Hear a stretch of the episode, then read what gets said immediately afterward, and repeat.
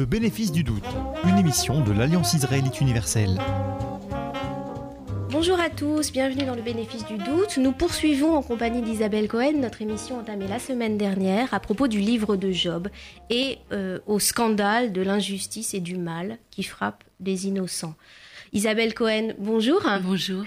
Vous êtes, euh, je rappelle à nos auditeurs que vous êtes chargée de mission à la Fondation pour la mémoire de la Shoah, que vous êtes spécialiste de littérature biblique et de pensée juive, et vous êtes l'auteur d'un livre euh, qui sort ce mois-ci, qui s'appelle Un monde à réparer, le livre de Job, nouvelle traduction commentée, publié aux éditions Albin Michel.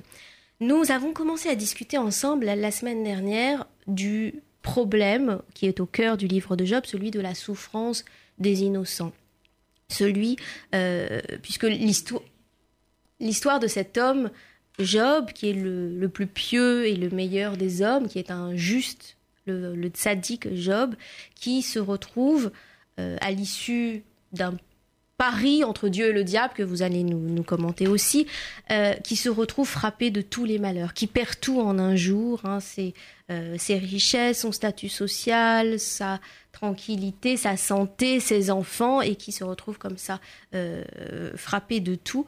Ce euh, problème du juste souffrant euh, suscite chez les amis qui sont venus le consoler des réactions tout à fait inappropriées. C'est ce sur quoi nous avons discuté ensemble la semaine dernière. Les amis cherchent à sauver l'image qu'ils ont de Dieu aux dépens de Job. Pour eux, si Job est frappé, c'est qu'il a forcément fait quelque chose de mal. Et euh, Job en arrive au point où il leur dit mais regardez autour de vous, partout à la surface de la terre, il y a des gens qui souffrent, partout il y a des malheureux qui sont euh, frappés alors qu'ils n'ont rien fait de mal. Euh, est-ce que vous allez soutenir que tous les malheureux sont des coupables qui s'ignorent? Quelles sont, Isabelle Cohen, les finalement cette cette manière de raisonner, cette manière fautive de raisonner des amis, elle s'est trouvée aussi à propos de la Shoah? Il me semblait important de redémarrer cette discussion avec vous en, réglant son compte à cette application fautive de la doctrine de la rétribution à propos de la Shoah. Vous avez parfaitement raison. Alors il y a énormément de choses dans ce que vous me dites, donc je reprends euh, euh, pour que le cadre soit bien posé. D'abord, ça n'est pas un pari. C'est pas du tout une lecture juive, mais tout le monde pense que c'est un pari, hein, euh, que, que, de penser qu'il s'agit d'un pari, parce que le, le fameux Satan, ça n'est pas un diable. Dans la pensée juive, le Satan, c'est un des membres de la cour céleste, c'est le procureur, c'est l'avocat à charge, qui a pour mission de rôder, c'est l'étymologie de son nom, sur terre pour sonder les reins et le cœur des hommes pour savoir exactement quelles sont leurs motivations profondes, premièrement.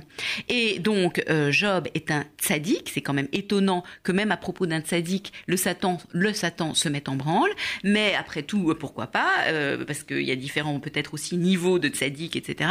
Et donc, c'est Dieu d'ailleurs qui, qui, qui, présente, enfin qui attire l'attention du Satan sur, sur Job. Et donc, parce qu'il était tellement sûr que Job, enfin, il était tellement fier de Job.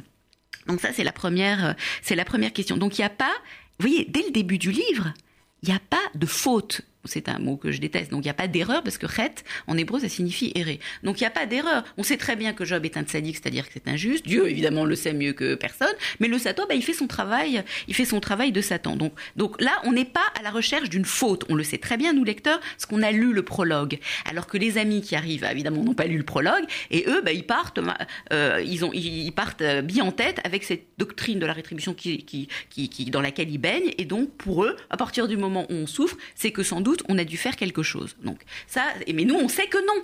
Donc nous, lecteurs, vous vous, rappelez, tout au long du livre, on, se dit, mais les amis sont complètement, mais sont stupides, sont aveugles. ils connaissent Job, c'est leur ami intime.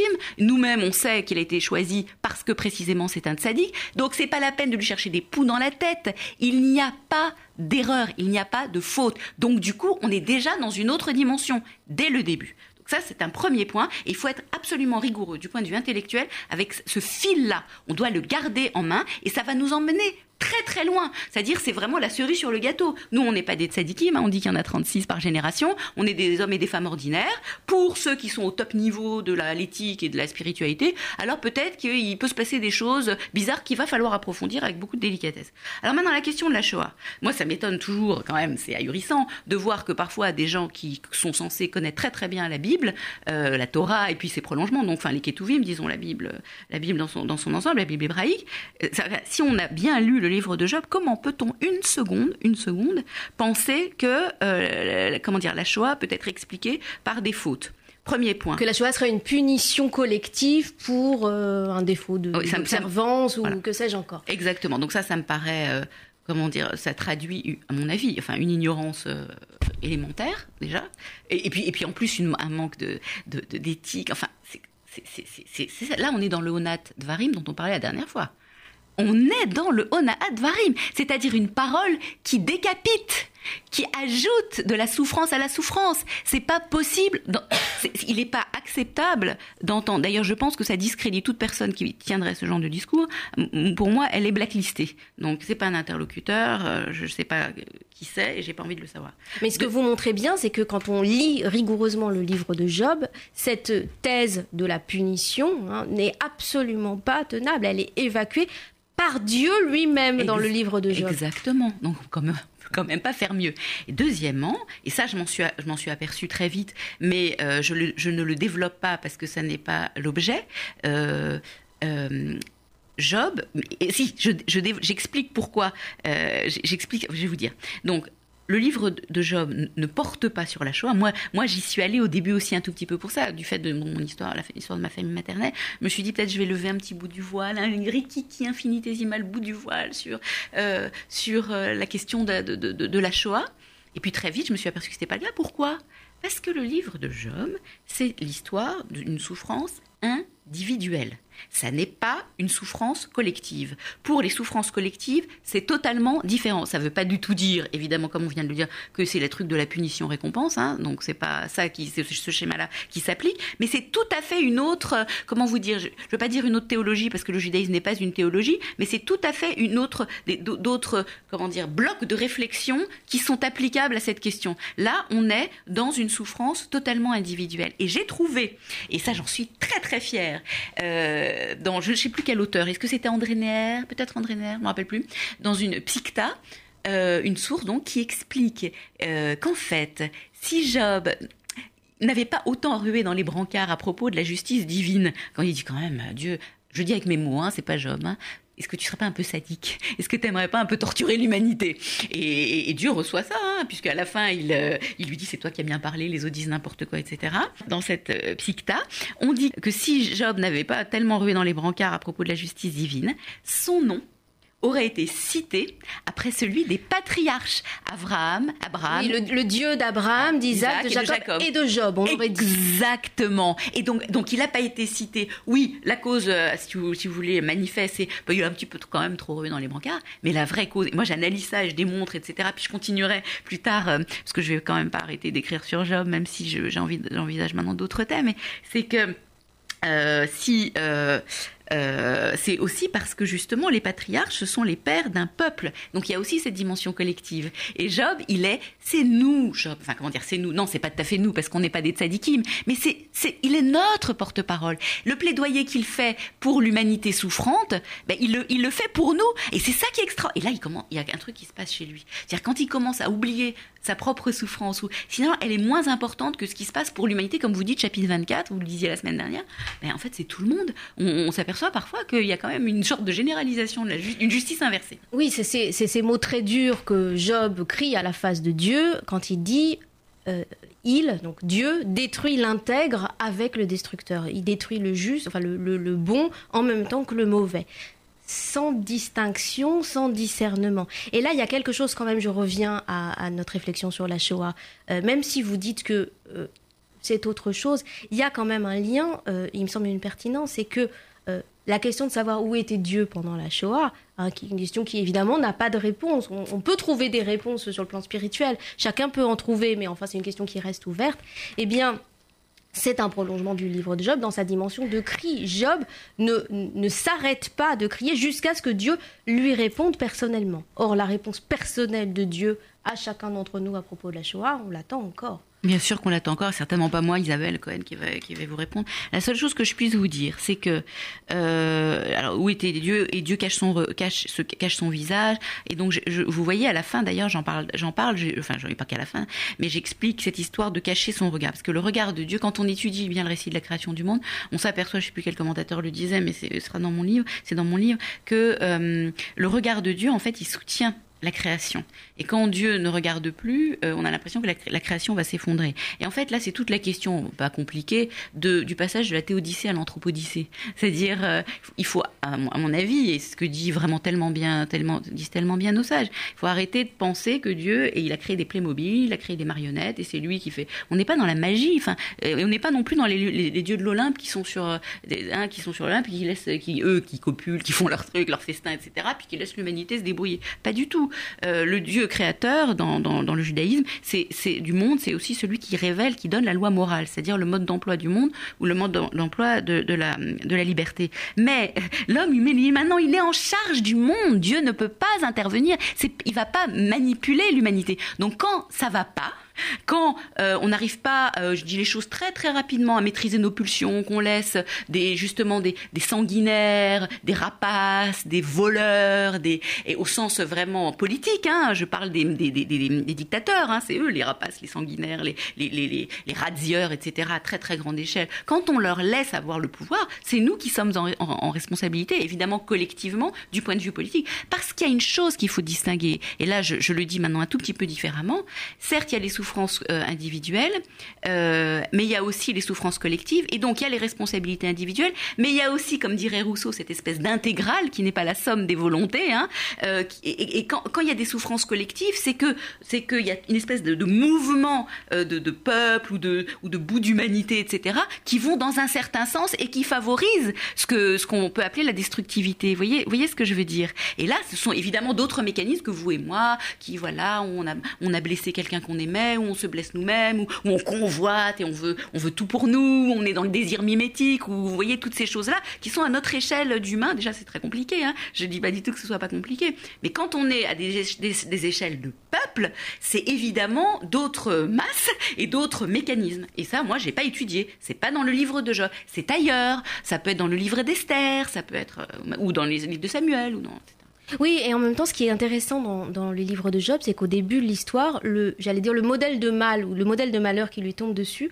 c'est pas de la destructivité, c'est le toit de la maison qui s'écroule. C'est, presque comme un tremblement de terre. C'est une tornade, un typhon, un tsunami, c'est-à-dire le genre de catastrophe naturelle où on se dit, il n'y a pas d'intention, et en même temps, ça, ça, ça tue de manière indifférenciée, indistincte. Euh, ce modèle-là de mal, il est extrêmement problématique et il nous, il nous permet quand même de nous réapproprier le questionnement de Job à titre personnel. Tout à fait. Et donc, je vous invite, parce que vous le dites euh, vraiment parfaitement bien, à bien lire, bien lire la typologie que propose Maïmonide des causes du mal et qui sont que je développe dans le livre, qui n'est pas de la destructivité et en même temps, euh, on, pourrait d'ailleurs lui associer la maladie, la maladie qui frappe un innocent. C'est comme un tremblement de terre, c'est comme un séisme, ça, ça frappe sans sans qu'il y ait eu de méchant, sans qu'il y ait eu de méchanceté. Exactement, c'est tout à fait ce que dit euh, ce que dit Maïmonide, c'est aussi ce que dit Narmanide, c'est-à-dire que c'est pas Dieu n'y est pour rien, c'est le c'est le il dit au Satan ben oui, il faut donc il faut euh, vous avez compris que Job était enfin bref, je vais pas vous le dire là, faut quand même lire le livre, mais euh, tu, tu peux sonder son ses, ses, reins et son cœur, mais ne le tue pas.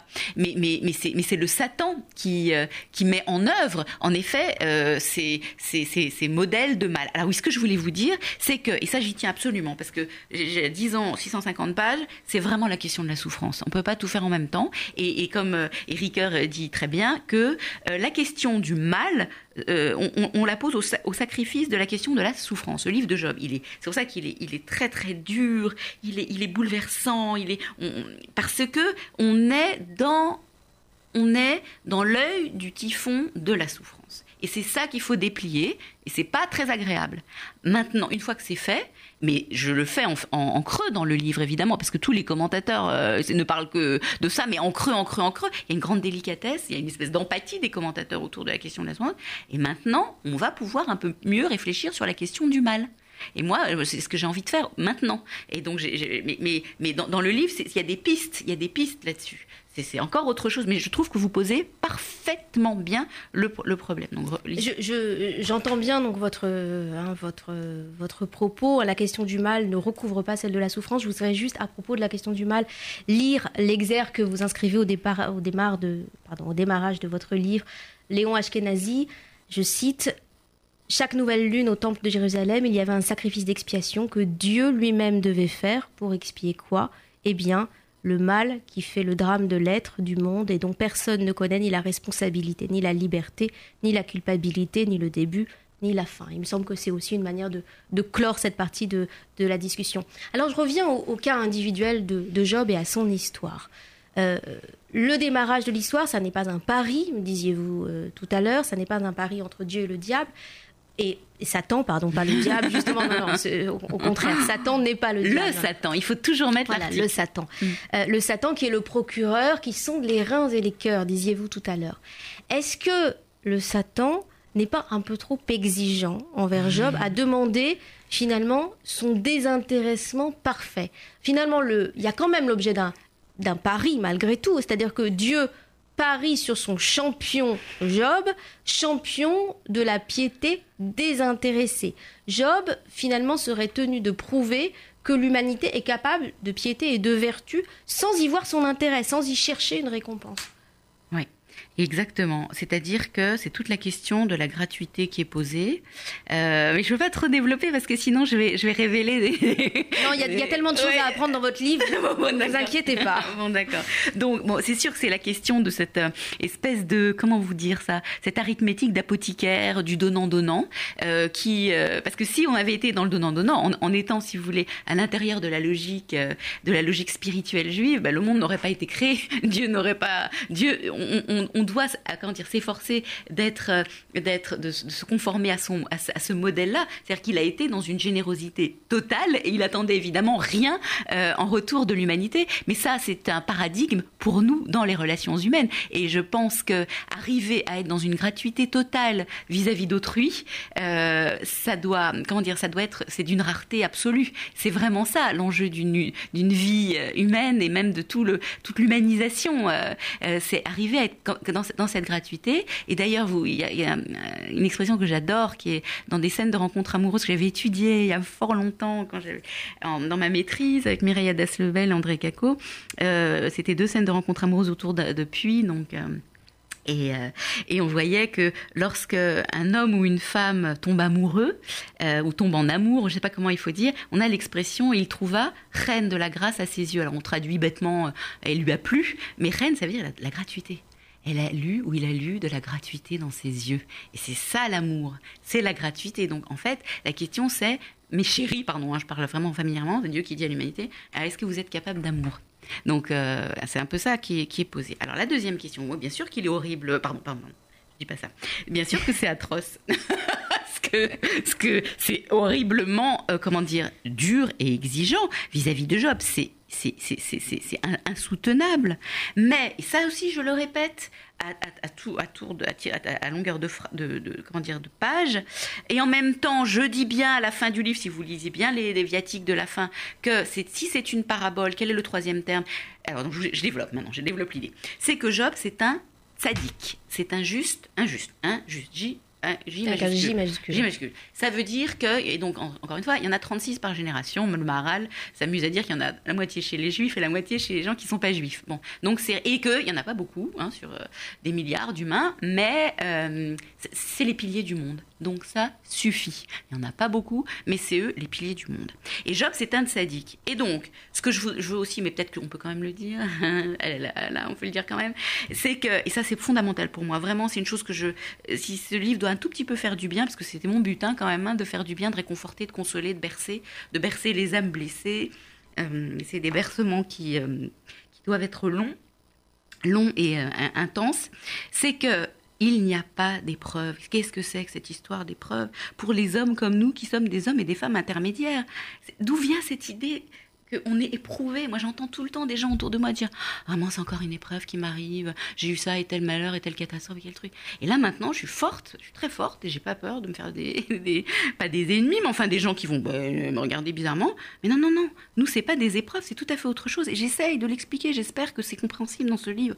On, nous ne sommes pas mis à l'épreuve. Il y a, et, la question, quand dire une épreuve, c'est voilà, tu as la maîtresse d'école dans ta classe qui veut voir si tu es capable de faire tel exercice. C'est ça une épreuve. Mais est-ce que Dieu, en tout cas le Dieu des Juifs, il est comme ça Vous croyez que euh, si on est encore là après des millénaires et des millénaires, après une histoire à la fois riche, merveilleuse et tellement difficile, c'est ça qui nous a soutenus L'idée qu'il y avait un Dieu qui allait nous mettre à l'épreuve toutes les quatre minutes Mais c'est pas possible. Ça peut pas rendre compte de la survie et du miracle que représente la pérennité du peuple juif. Donc, les épreuves, c'est pas pour nous, à moins que vous soyez une tzadékette. En tout cas, moi, j'en suis pas une. C'est autre chose. Et j'essaye de développer, développer, développer.